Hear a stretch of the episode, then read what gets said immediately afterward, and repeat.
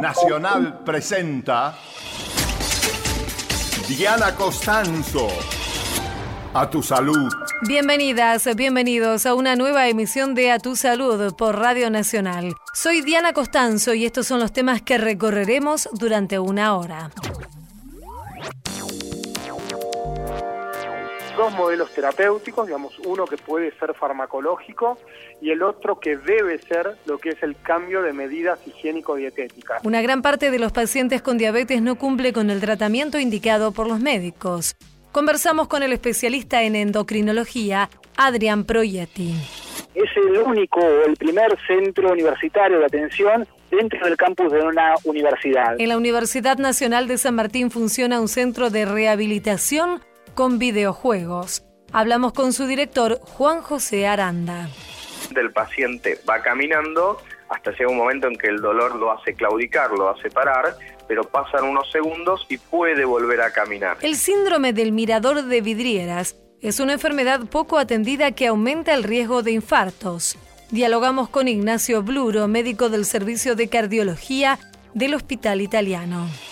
Bueno, la concientización en nuestro país lamentablemente sí, fue aumentando muy lentamente, todavía está la idea del que toma sol y está bronceado es saludable. Recomiendan controlar los lunares para prevenir el cáncer de piel. Entrevistamos a la jefa de dermatología del Instituto Rofo, Roxana del Águila. Estás escuchando a tu salud. Estás escuchando Nacional. Una de cada diez personas vive con diabetes en la Argentina, de acuerdo con datos de la encuesta nacional de factores de riesgo, datos del Ministerio de Salud de la Nación. Vamos a conversar con el doctor Adrián Proietti, él es médico endocrinólogo, director del Centro Especializado IDTA. Y ya lo estamos saludando. Hola Adrián, Diana Costanzo es mi nombre. Muchas gracias por atender a Radio Nacional. No, por favor, un gusto, Diana. ¿Qué tal? En principio, Adrián, preguntarle acerca de los diferentes tipos de diabetes que, que, existen, porque no hay un único tipo y hay diferentes características de esta enfermedad. En realidad, la diabetes, como, como eh, conocido por la jerga, lo, lo refieren como dos grandes subgrupos o subtipos. La diabetes, por un lado, diabetes tipo 1, la gente lo llama por números, de hecho la, la clasificación es histórica en medicina, tipo 1 y tipo 2, la tipo 1 que preferencialmente se daba en la infancia, en chicos, y la diabetes tipo 2 en el paciente adulto con sobrepeso y obesidad, con malas costumbres higiénico-dietéticas y que eso conllevaba un trastorno metabólico. Sí. Después lo que fuimos aprendiendo es que existen entre lo que puede ser un blanco en el 1 y negro en, en el 2, toda una tonalidad de grises de superposición, ¿no? Digamos, lamentablemente ese sobrepeso y obesidad se cruza de, de, grupos y aparecieron otros subtipos de diabetes que son menos prevalentes, pero que sí, para aquellos que hacemos la especialidad, los tenemos muy presentes. O sea que esto sería algo, digamos, eh, más, más nuevo, más reciente en la clasificación de la enfermedad. Sí, lo que, lo que ocurrió es que tuvimos más herramientas para hacer diagnósticos y encontramos que, que había pacientes que tenían, que parecían diabetes tipo 2 del adulto, que es de hecho el 90% de la prevalencia en diabetes es de ese subtipo, sí. pero que tenían fenómenos de otra entidad diabetológica y que eso nos permitía elegir mejor la herramienta de tratamiento. Y eh, hablando de los diferentes tipos de, de, diabetes y sobre todo del tipo 2, ¿cómo se realiza el diagnóstico? Bueno, en diabetes tipo 2 en general solamente con un chequeo, con los chequeos anuales. Lógicamente si un paciente tiene eh, factores de riesgo, digamos como ser el sobrepeso y la obesidad, familiares de primer grado, que tengan ya, que porten una entidad crónica como la diabetes, esos pacientes son de mayor riesgo a desarrollarla. Por lo tanto, es una condición dentro del chequeo que, que se evalúe el perfil glucémico. O sea que ahí ya se, se diagnostica, digamos, y se tiene una, una perspectiva de cuál es la situación del paciente con respecto a esta enfermedad. Exacto. Uh -huh. No nos olvidemos, Diana, que lo que arroja la Federación Internacional de Diabetes que el 45.5% de los pacientes con diabetes tipo 2 subdiagnóstico. Debido a que esto no manifiesta síntomas en etapas tempranas de desarrollo de enfermedad, todavía, digamos, a esas cifras que vos comentaste de uno que cada 10 pacientes tiene diabetes, probablemente eh, haya un 45.5% más de pacientes que tienen la entidad y que todavía ellos no lo saben. Es casi, digamos, el 50% de los que no lo saben. Exactamente. Estas son cifras que, arroja la Federación Internacional de Diabetes. Y una vez, eh, Adrián, que el profesional hace el diagnóstico de la persona que tiene diabetes, ¿cuáles son los pasos que, que se deben seguir? ¿Hay que corregir tal vez un, estilo de vida, si esto está vinculado con estos factores de riesgo que usted nos comentaba? ¿Hay otros pasos que se pueden dar, digo, para que esto no avance y no se manifiesten las consecuencias? Exacto, perfecto. Digamos, como tips prácticos, eh, para la audiencia, digamos, lo importante es así, existen dos modelos terapéuticos, digamos, uno que puede ser farmacológico y el otro que debe ser lo que es el cambio de medidas higiénico-dietéticas. En eso involucramos mejorar el hábito alimentario, ya sea en la cuantificación del alimento, en la cantidad como en la cualidad, en este último tópico, digamos, lo importante es involucrar más fibras, ¿no? Todo lo que es vegetales, frutas, eso es mucho más noble, reducir todo lo que está referenciado a lo que son farináceos, harinas con grasa, eso es probablemente lo más adictivo en el mundo, lo más rico y apetitoso, pero probablemente lo más tóxico desde el punto de vista metabólico. Y en cuanto al, al otro impacto en lo que es el movimiento, la actividad física, hay distintos tips, pero más o menos lo que generalmente se, se sugiere son realizar 150 minutos semanales de caminata viva, distribuidos en al menos la mayor cantidad de veces en la semana, pero bueno, cinco días en la semana. Lo importante de esta regularidad en la actividad física, más que en la cantidad, regularidad y periodicidad, y no, no tanto el volumen, es que no haya dos días de intervalo ciego, ¿no? de sedentarismo absoluto. Que no se supere dos días de estar sentado frente a la compu, nada más. Estamos hablando, le recordamos a nuestros oyentes, con el doctor Adrián Proietti, él es médico endocrinólogo. Es muy difícil lograr que los pacientes se adhieran, digamos, tengan esta adherencia y continuidad en el tratamiento una vez que saben que tienen diabetes.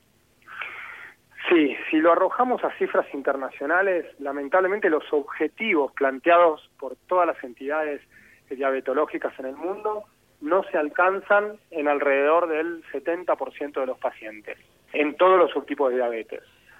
Esto, esto es lo más complejo. ¿Y por qué se da esto? ¿Por qué no lo logran? Si una vez determinado y pudiendo tener un, tratamiento, ¿por qué no?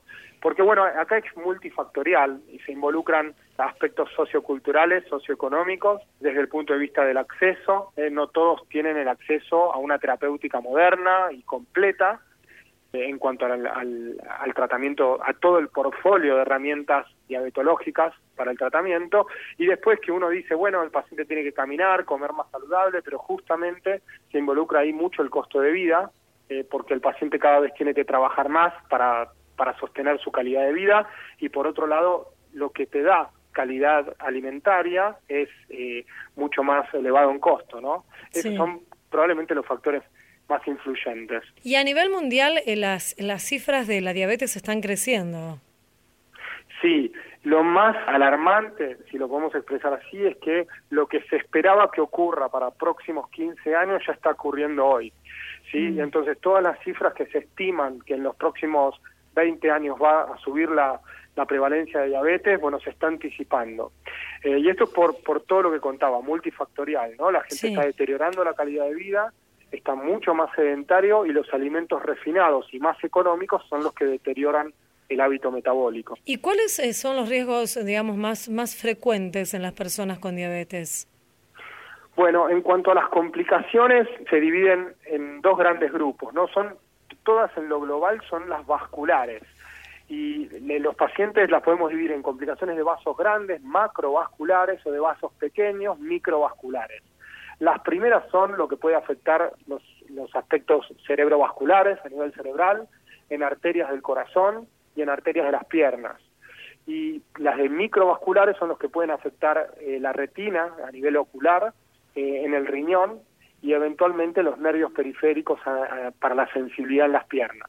¿Qué pasa con la, diabetes en los chicos? Más allá del tipo 1 que usted nos contaba, ¿no? El tipo 2, ¿también se están registrando casos? Claro, esto es interesante. Si bien todavía la prevalencia en, en, su mayoría sigue siendo diabetes tipo 1 en los pequeños, lo que ha ocurrido es que se está incrementando y apareciendo algo que era impensado muchos años atrás, lo que es la diabetes que nosotros conocemos en el adulto con, con sobrepeso y obesidad, pero esto ocurre en los chicos. Mm. De hecho, hay toda una tendencia de modificar inclusive para el hábito del colegio las viandas. Antiguamente dar una vianda con un sándwich, con que no había problema por por el hábito de movimiento que tenían estos chicos, pero hoy entre teléfonos, entre aparatos para dispositivos para escuchar música, computadores, tablets Sí. electrónicas, etcétera, los chicos están más del 50% del día eh, en reposo y eso les da un hábito de extremo sedentarismo. ¿sí? Sí. Y verdaderamente es eh, la- el pronóstico de estos chicos con una enfermedad crónica que aparecía a los, por arriba de los 40 años en el paciente adulto, hoy es mucho más grave, porque Mm. todas las complicaciones van a tener mucho más tiempo de deterioro metabólico, ¿no? Para cursar. Y esto más allá de las, las actitudes individuales como las que usted nos contaba, cambiar la alimentación o realizar más ejercicio, también hay una parte que tiene que ver con lo que son las políticas públicas, ¿cierto? Que tal vez eh, deben incrementarse o incentivarse en este sentido. Totalmente, totalmente. Digamos, si uno uno no, no hace política, ¿no? Pero sin pensar en, en, en- en disturbios de, de lo que es lo comercial, eh, au- automáticamente tomando una medida. Por ejemplo, si vos eh, querés dar un subsidio, hacer un descuento directo en los productos de bajas calorías o, o verduras, etcétera, que eh, desde el punto de vista lírico, pensándolo así, automáticamente eso tiene un impacto a nivel poblacional Sí. eh, y en todas las patologías crónicas como la hipertensión, la obesidad, el sobrepeso y obviamente la entidad por la cual estamos hablando que es la diabetes. Todos estos consejos y la importancia de lo que usted nos decía, de saber si uno es o no diabético, a través de un sencillo análisis de sangre, porque este dato que nos comentaba, casi el 50% de quienes lo son lo desconoce, ¿cierto? Esto sería un buen paso para, para comenzar a, a evitar que esto progrese.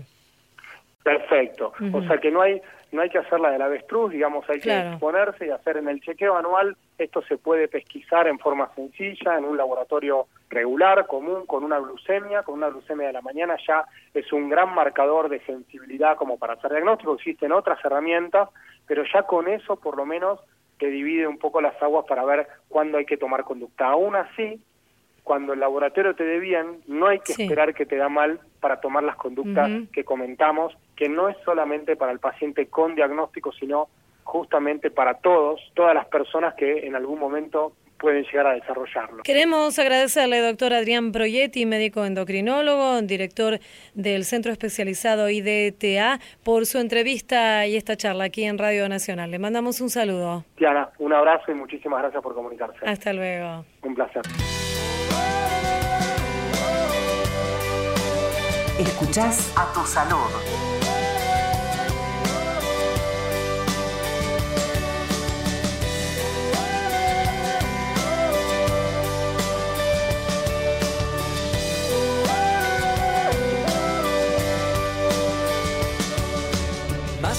De todo lo que pasó, las heridas y el dolor, lo difícil que será. El sentarme a esperar que los días pasen y que quieras escuchar.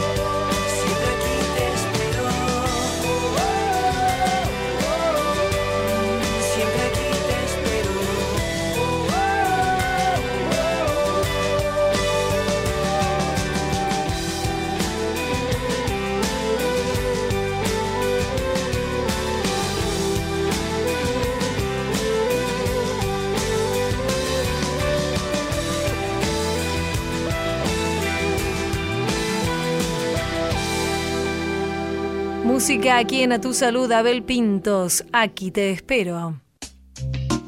Escuchás A Tu Salud por Nacional. Los videojuegos no solo sirven para el entretenimiento y un ejemplo de esto es el Centro Asistencial Universitario de la Universidad Nacional de San Martín, que es el primero en su tipo de rehabilitación motora y sensorial. Está localizado precisamente en el campus de una universidad argentina. Vamos a conversar aquí en Radio Nacional con Juan José Aranda, él es terapista ocupacional y está a cargo del equipo interdisciplinario de este centro de salud. Hola Juan José, muchas gracias por atender a Radio Nacional. Diana Costanzo es mi nombre. Hola Diana, mucho gusto, muchas gracias. En principio, para conocer un poco la historia de, de este centro universitario, ¿cómo ha nacido? ¿Cuánto hace que funciona? Sí, el Centro Asistencial Universitario abrió sus puertas en el año 2013 y como comentabas, es el único o el primer centro universitario de atención dentro del campus de una universidad. Eso realmente es muy importante porque no solo trabajamos lo asistencial, sino que también formamos a los futuros profesionales y trabajamos en la investigación. ¿Y cómo podrías describirlo? ¿Cómo es? ¿De qué instalaciones consta este lugar? El lugar, la clínica, en realidad está diseñada en una sola planta, es accesible, por supuesto, y tiene distintos laboratorios que nos destacan en relación a la innovación y a la tecnología. Por ejemplo, contamos con uno de los pocos laboratorios de marcha y análisis del movimiento humano, donde así se puede evaluar con distintas cámaras cada función y cada movimiento de la persona o del usuario que esté en tratamiento. También tenemos un laboratorio donde se confeccionan las órtesis, la prótesis para los pacientes, un laboratorio multisensorial donde se trabaja con toda la estimulación para niños, el área de pediatría, tenemos eh, entre otras cosas, el área de terapia ocupacional, donde también hay una especie de departamento adaptado, donde aquella persona con alguna dificultad puede realizar su entrenamiento en las actividades de la vida diaria, la sala de kinesiología, por supuesto, y también el laboratorio de rehabilitación virtual. Es un espacio, la verdad, que muy agradable dentro de una universidad, donde el paciente, el usuario que llega, se siente muy cómodo, confortable y además atendido por un equipo interdisciplinario. Seguro. ¿Cómo está formado este equipo interdisciplinario? Los profesionales que trabajamos en el CAO somos profesionales de la salud, donde está el neurólogo, donde está el médico traumatólogo, los kinesiólogos, los terapistas ocupacionales, hay un servicio de nutrición, de fonoaudiología, de psicología, de osteopatía. La verdad que cubrimos prácticamente todas las disciplinas y profesiones del área de la rehabilitación física y neuromotora. Vos sos eh, terapista ocupacional. ¿Y a qué se dedica específicamente esta disciplina? Sí, efectivamente, soy terapista ocupacional. Y la terapia ocupacional lo que procura es el bienestar de las personas a través de las ocupaciones. Y las ocupaciones son las actividades que realiza toda persona desde las más básicas como es el aseo personal hasta algunas más instrumentales o complejas como es manejarse en la sociedad. Lo que buscamos desde la terapia ocupacional es la autonomía de las personas, la independencia en estas actividades, mm. entre otras cosas, por, por supuesto, ¿no? ¿Y está comprobado entonces que este tipo de tecnología que ustedes tienen a disposición de los pacientes allí, lo que genera es estimular la plasticidad neuronal y así permitir una rehabilitación más, más amplia, más abarcativa y tal vez más rápida de los pacientes? Sí, dentro de, los tantos estudios que hay sobre el tema, esto es algo eh, fundamental, ¿no? El tema de la plasticidad neuronal, que está siempre acompañada de, en este caso, una actividad, un movimiento del cuerpo humano, que eso genera esta interconexión entre neuronas, que a veces suplen las necesidades de otras afectadas, ¿no? Como para que se entienda más claramente. Hay muchos estudios que hablan sobre esto, donde también se demuestra la motivación. Y yo creo que acá eh, radica el tema fundamental. El paciente que está motivado es un paciente que puede realizar su tratamiento y llegar al éxito en más corto tiempo, es algo que nosotros esperamos diariamente en nuestros consultorios. Estamos hablando, le recordamos a nuestros oyentes, con Juan José Aranda. Él está a cargo entonces de este equipo interdisciplinario en el Centro Asistencial Universitario ubicado en el campus de la UNSAM. Eh, Juan, ¿recordás algún caso en particular, obviamente sin, sin dar identidad, que tuvo un paso exitoso por este centro y que pudo rehabilitarse? Sí, tenemos muchos casos. Yo recuerdo el de un paciente que venía con una secuela de una CB, donde tenía medio cuerpo con disminución de fuerza, y por supuesto era un paciente adulto que cuando le ofrecimos trabajar con los videojuegos, con la red virtual, al principio se no es que se oponía, pero estaba como reticente a este tipo de intervenciones. ¿Pero por qué? Por el desconocimiento, porque además no nunca había sido jugador de videojuegos. Pero una vez que comenzamos con el tratamiento, el paciente se empezó a soltar, empezó a relajarse y a cumplir los objetivos que le proponíamos, ¿no? Entonces, por ejemplo, ese cuerpo, ese medio cuerpo que lo tenía con disminución de fuerza, lo incluíamos en el deporte. Le ofrecimos un deporte, por ejemplo, jugar al tenis, jugar al bowling, y ese movimiento del juego, ese gesto deportivo, hacía que el paciente hiciera movimientos que en otros tipos de terapias no lo realizaba. ¿Por qué? Porque se olvidaba del problema. Y ahí también está otro de los factores. Uno está jugando y cuando uno juega, seguramente pasa esto, se olvida si tiene algún problema y hace movimientos que quizás en otros ámbitos no los hacían. Lo que también quiero destacar que los videojuegos que nosotros utilizamos son aquellos que utilizan la captura de movimiento. No es que está un paciente sentado con un joystick, sino que está parado activamente realizando movimientos frente a una cámara y eso se refleja en el videojuego. Claro, es similar a un juego que es conocido, digamos, que, que muchas veces usan los chicos en los que interactúan con la imagen. Exacto, que está relacionado con aquellas consolas sin con los gestos. Sí, igualmente, digamos, son, son sencillos los videojuegos que se les proponen a los pacientes. Sí, nosotros tenemos como dos, dos áreas de intervención. Una es utilizando los videojuegos comerciales, aquellos que puede acceder cualquiera, y el desafío de los terapeutas que estamos en este trabajo es adaptar esos videojuegos a las necesidades de nuestros pacientes. Pero ya desde hace un tiempo comenzamos a trabajar con plataformas propias para la rehabilitación. También a modo de videojuego uno realiza un, un, entrenamiento de algún ejercicio en particular y ese ejercicio después es llevado a una capa lúdica, o sea, a un videojuego. Entonces, de esa manera estamos cumpliendo como dos objetivos, la parte del ejercicio propiamente dicho y la parte del juego donde se involucra ese ejercicio. Y esta es una, la verdad, una característica que nos destaca porque no siempre eh, las instituciones tienen acceso a este tipo de plataformas. Desde la institución nuestra hemos colaborado como asesores en la creación de esta plataforma y realmente tiene mucho éxito entre los profesionales y también entre los pacientes.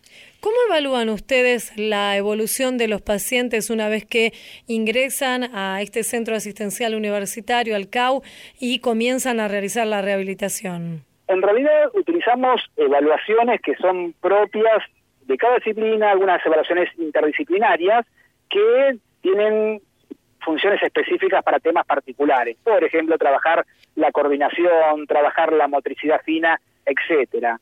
Como te comentaba anteriormente, al empezar a trabajar con esta nueva plataforma de rehabilitación virtual, esta nos permite tener un registro preciso de la evolución de cada paciente, porque además de esa capa lúdica de juego, tiene un módulo médico-paciente donde uno carga la información del usuario, del paciente, y ahí vamos a poder ver la eh, evolución. ¿Por qué? Porque el juego nos permite, entre otras cosas, tomar grados, rangos de movimiento, descarga de peso, equilibrio, etcétera. Todo eso queda subida en esta o en este módulo médico paciente y esa información el terapeuta la dispone en tiempo real o en tiempo diferido, ¿no? Uno puede seguir hacer el seguimiento del paciente en todo momento. Eso la verdad es otra de las características que nos destaca.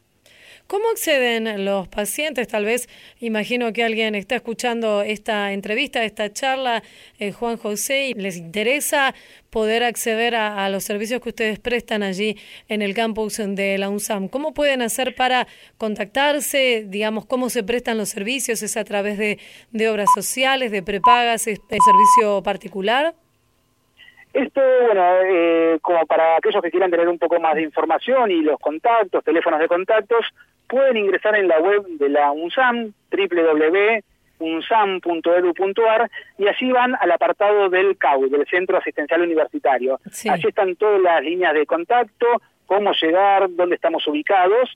También quiero aclarar que en el CAU trabajamos o se trabaja con distintas obras sociales, donde existen convenios con las mismas, pero aquellos también pacientes que no tengan ningún tipo de cobertura también pueden acercarse para alguna evaluación y ver cómo seguir ese tratamiento. ¿Cuánto dura en promedio un tratamiento? Todo depende de la problemática. Hay problemáticas que llevan mucho más tiempo, pero lo que uno siempre trata de que estos tratamientos no se extiendan por mucho tiempo para que puedan evolucionar y que puedan seguir sus actividades cada paciente en su hogar, ¿no? Eh, hay que entender que hay patologías que requieren más tiempo de rehabilitación o que son crónicas y que, bueno, este tipo de intervención es una herramienta más dentro del proceso de rehabilitación. Terapias tradicionales van a continuar siempre. Esto suma algo más, algo distinto, ¿no? Eso también tiene que quedar en claro. Este tratamiento no se puede realizar por sí solo, sino que siempre va de la mano de otros tratamientos, de los tradicionales, y bueno, esto lo que da es un plus, algo distinto. ¿Y qué capacidad tienen para atender a qué cantidad de pacientes, digamos, en, simultáneo o en un mismo periodo de tiempo?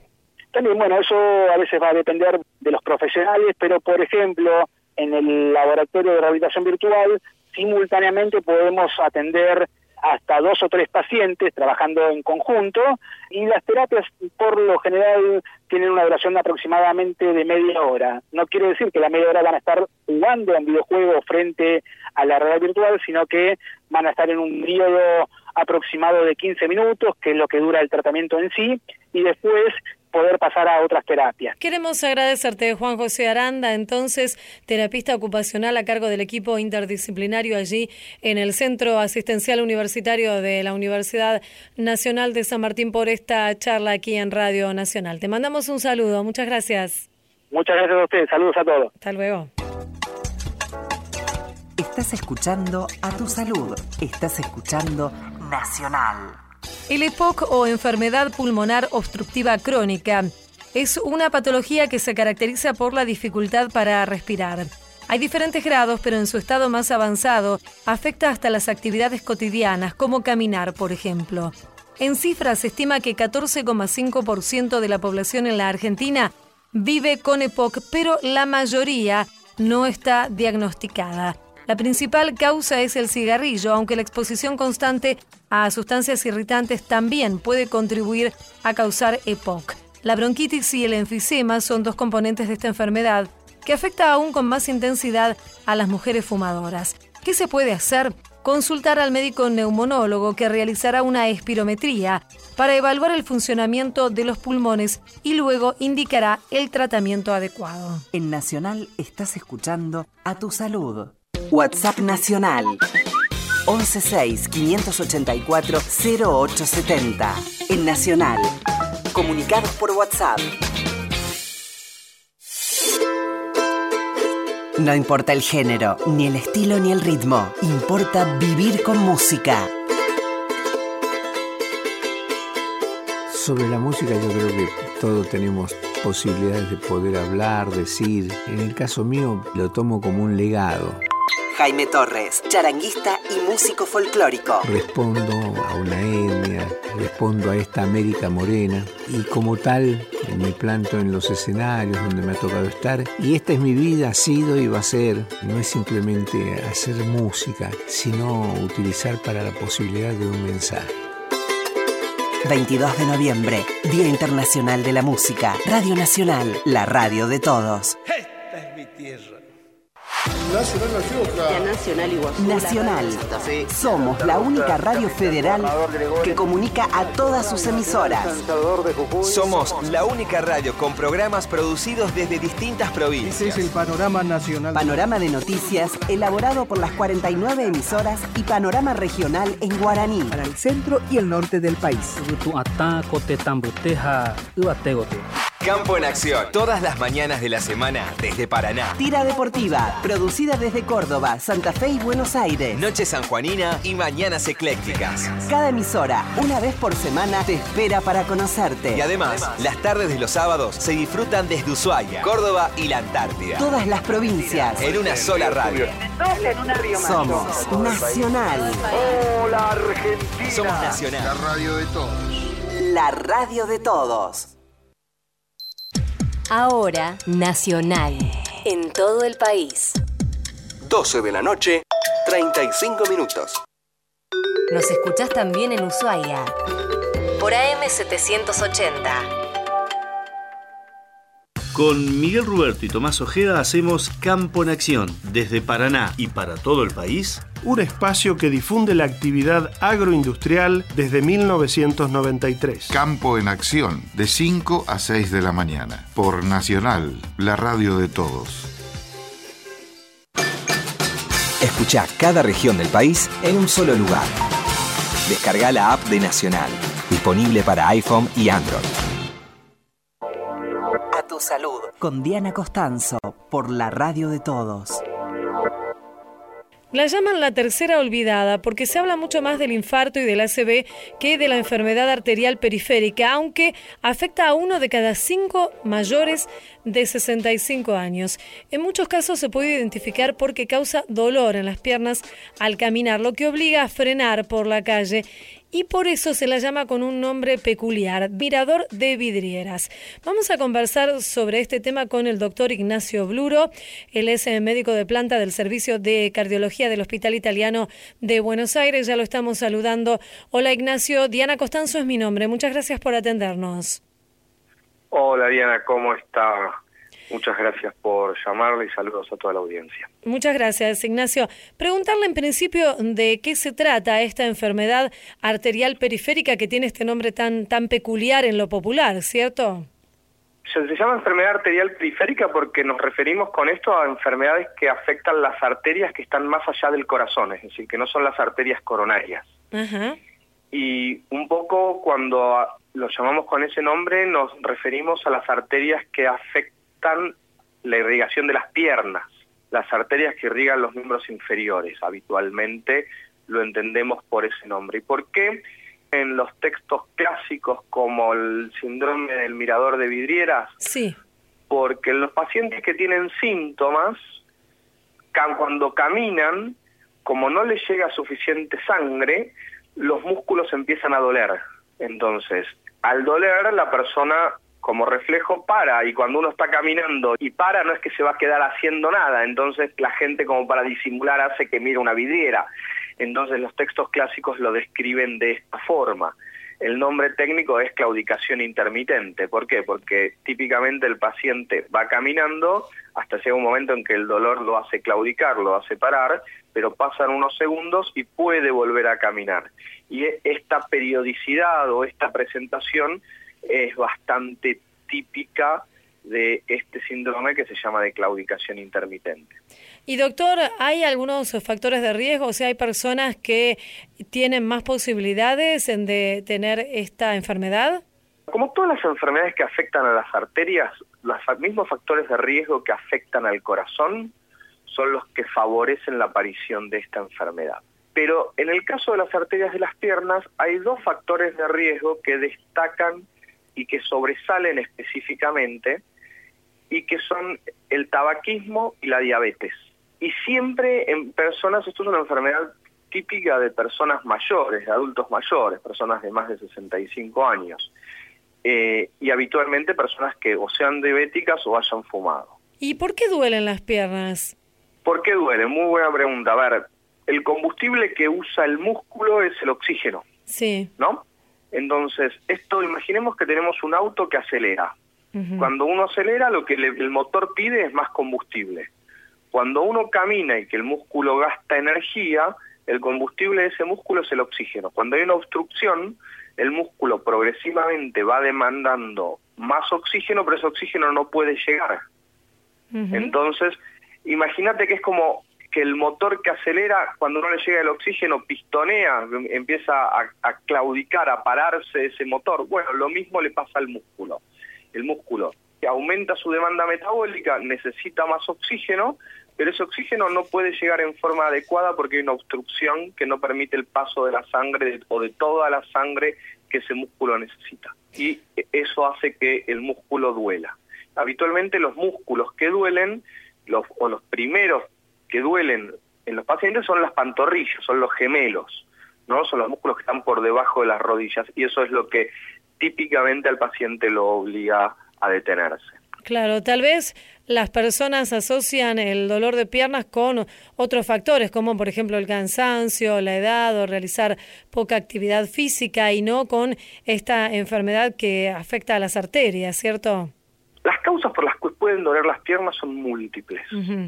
Todas las que vos dijiste también, la artrosis, la debilidad, la falta de ejercicio, patología venosa, pero dentro de todas esas son patologías que no afectan el pronóstico de la cantidad de vida, o sea, no, no tienen un riesgo que vaya asociado a otras patologías que producen un infarto o accidentes cerebrovasculares, o sea, que mm. compromete la cantidad de vida, ¿no? La, sobrevida de esa persona.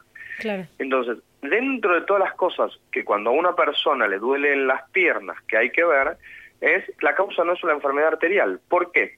Porque está muy asociada la presencia de la enfermedad de las arterias de las piernas a enfermedades de las arterias del corazón. O sea, es mm. como que casi cuando eh, tengo enfermedad en un lugar, en el otro, en el 90% de los casos también hay un grado de enfermedad. Entonces es la oportunidad para detectar y tratar los factores de riesgo que favorecen el desarrollo de esa enfermedad.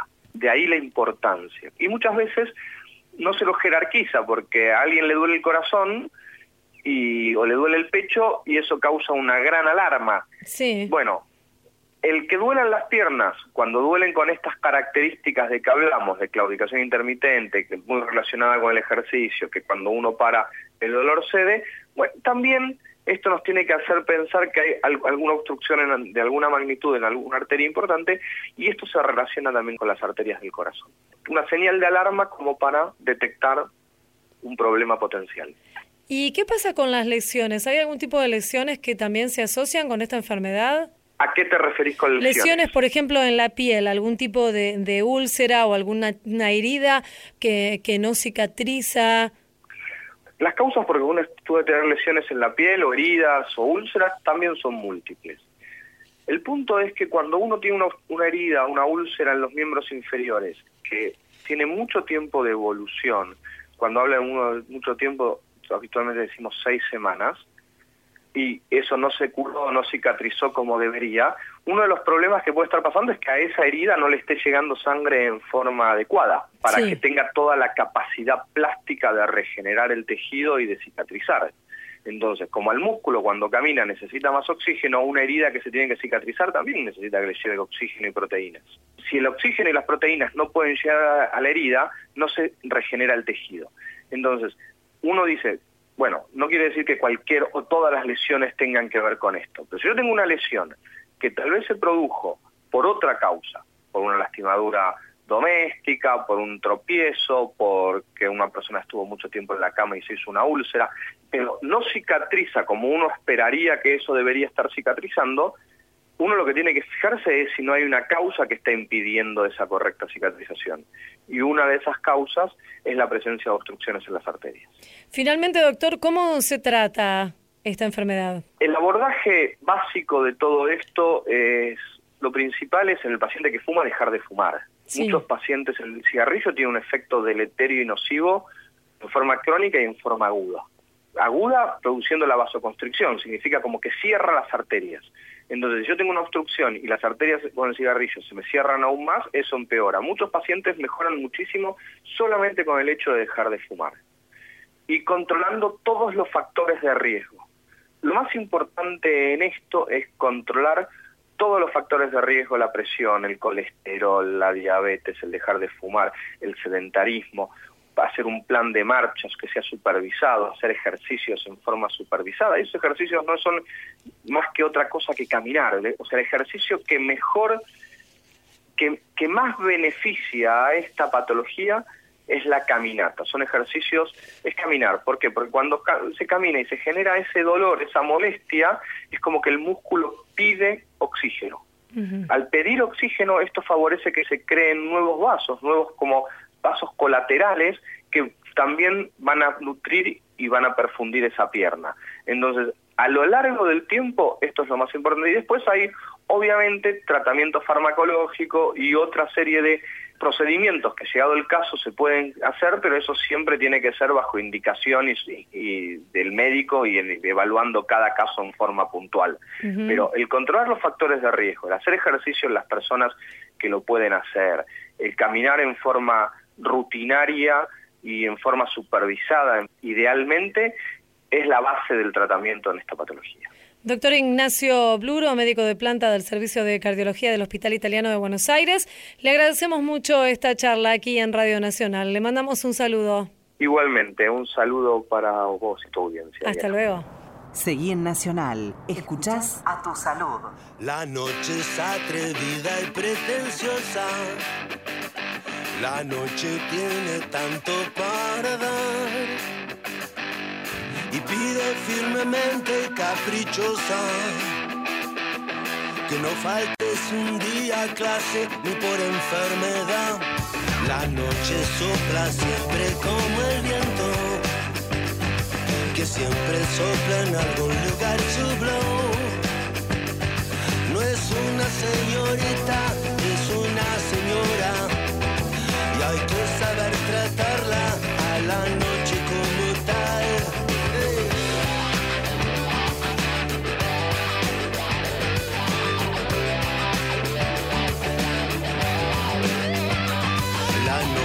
es el día a la sombra.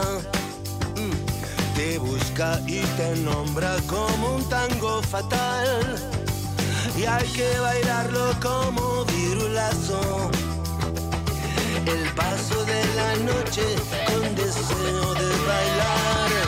La noche y su colección de coco, de corazones abandonados. La noche y su colección de coco, de corazones abandonados. Tonta, todo en la vida se paga. Tonta, conmigo no. No me voy, ya soy parte del decorado. Me alegro de haberme encontrado contigo otra vez mi amigo preferido y peligroso, el poderoso enemigo que se llama igual a mí. La mentira también tiene pies de barro. Mi carro está enchulada en Villa Cariño. El niño que llevo adentro ya tiene sus años. Los paga el que viene detrás. La noche y sus colecciones de coco, de corazones abandonados. La noche y sus colecciones de coco, de corazones abandonados. Tonta, todo en la vida se paga. Tonta, conmigo no.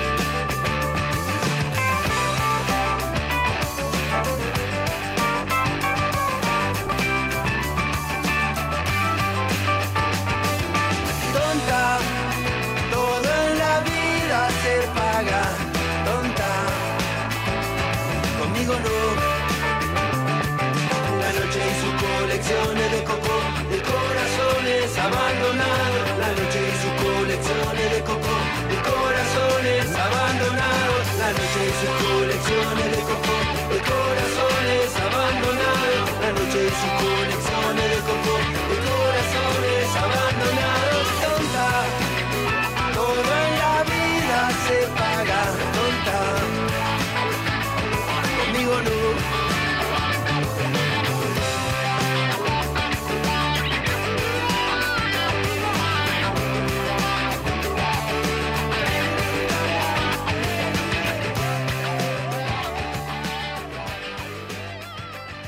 Andrés Calamaro, La Noche. Estás escuchando a tu salud. Estás escuchando Nacional. Sabemos que el sol sin protección daña, puede producir cáncer de piel, aunque esta enfermedad puede prevenirse y también detectarse a tiempo. Cuando llegan estos primeros calores, las primeras exposiciones, es tiempo de pensar en cómo debemos cuidarnos y también proteger a nuestros hijos para evitar el daño que se puede acumular en nuestra piel con el paso de los años. Vamos a conversar aquí en Radio Nacional con la doctora Roxana del Águila. Ella es jefa de dermatología del Instituto Ángel Rofo. Ya la estamos saludando. Hola Roxana, Diana Costanzo es mi nombre. Muchas gracias por atender a Radio Nacional. ¿Qué tal? Este? Muchas gracias y gracias por convocarnos a ustedes. Roxana, entonces el, el, tema de la exposición al, sol, muchas veces, a pesar de todas estas campañas, no existe la suficiente conciencia en la, en la sociedad, en la población en general, acerca de el, daño que puede provocar, más allá de que y de que es agradable estar al sol. ¿Ustedes ven que esto va mm, aumentando con los años, digo, la, conciencia de la gente de cómo debe cuidarse?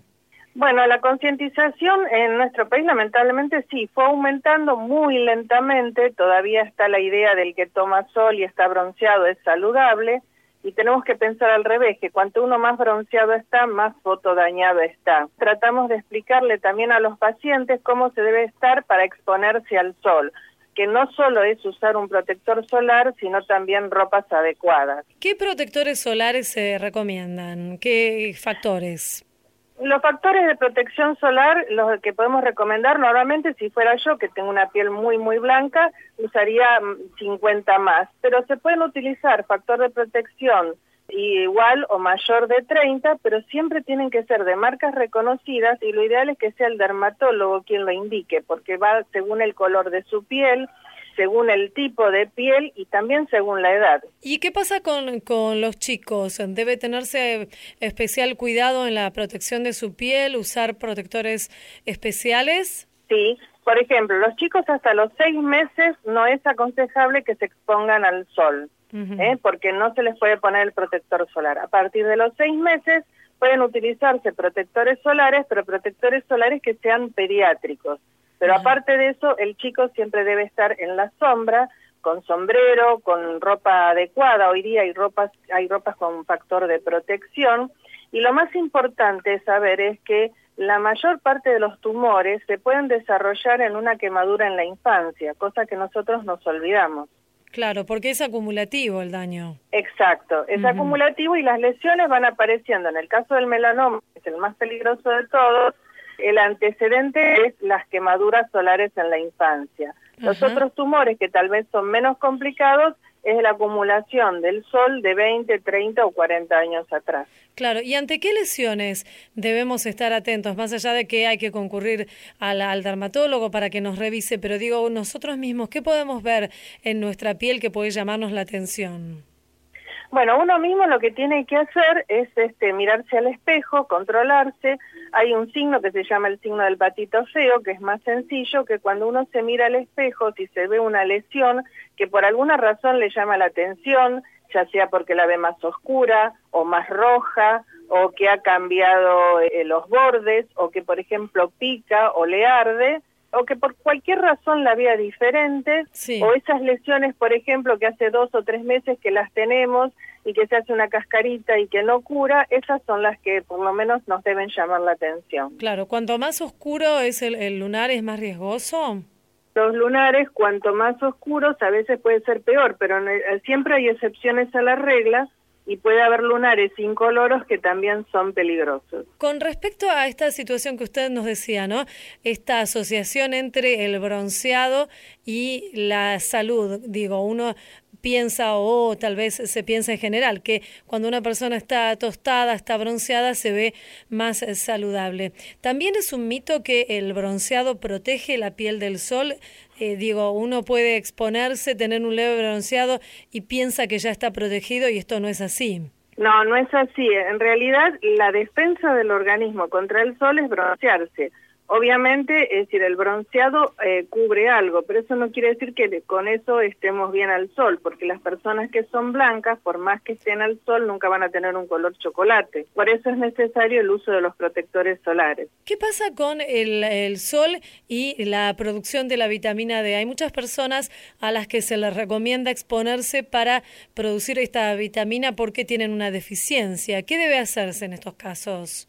Bueno, eso es uno de los eh, mitos y de las luchas que tenemos. Es decir, con 5 a 10 minutos por día que una persona esté expuesta al sol es suficiente para la vitamina D. Aparte tenemos que recordar que hay productos que la reemplazan y por el otro lado siempre digo a los pacientes que si fuera así los esquimales serían todos raquíticos. Mm. Lo que pasa es este, que no debe ser una excusa para exponerse al sol. Con 10 a 15 minutos uno esté con los antebrazos al aire es suficiente. Es suficiente, está bien.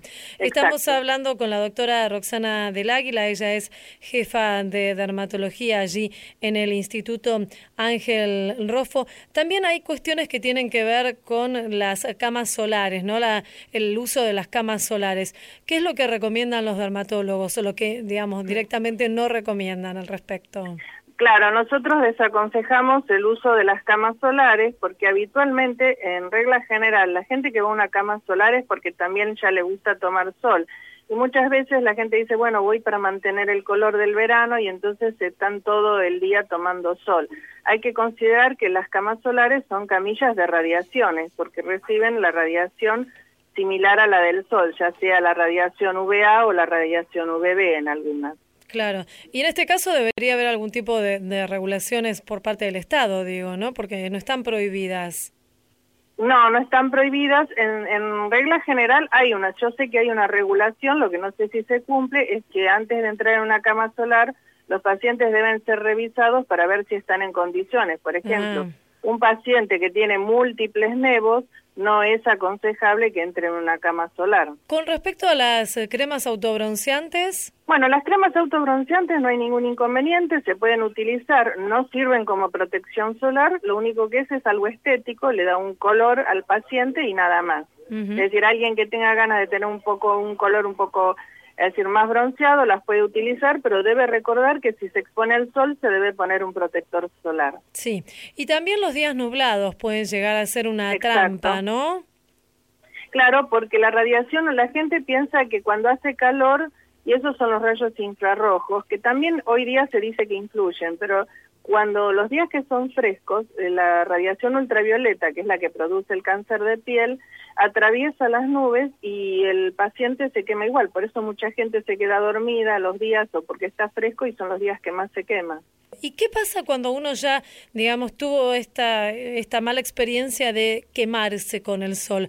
¿Qué hay que hacer? ¿Hay algo que pueda mitigar el daño que se le causó a la piel? Bueno, en realidad eh, habría que ver a un dermatólogo, ver qué crema se le puede dar, hidratarse la piel y bueno, y tratar de no volver a repetir el episodio. Y después, como todos los pacientes deberían controlarse, así como la gente se hace un papá Nicolau una vez por año, una vez por año lo ideal es controlarse con un dermatólogo especializado. Muy bien, doctora Roxana del Águila, jefa de dermatología del Hospital Ángel Rofo, le agradecemos mucho esta charla con Radio Nacional. Le mandamos un saludo. Bueno, muchas gracias y nuevamente muchas gracias por convocarnos y, por eh, concientizar a la gente. gracias, hasta luego. Hasta luego. Estás escuchando a tu salud. Estás escuchando Nacional. La Mundial de la Salud recomienda el aumento de los impuestos a las bebidas azucaradas.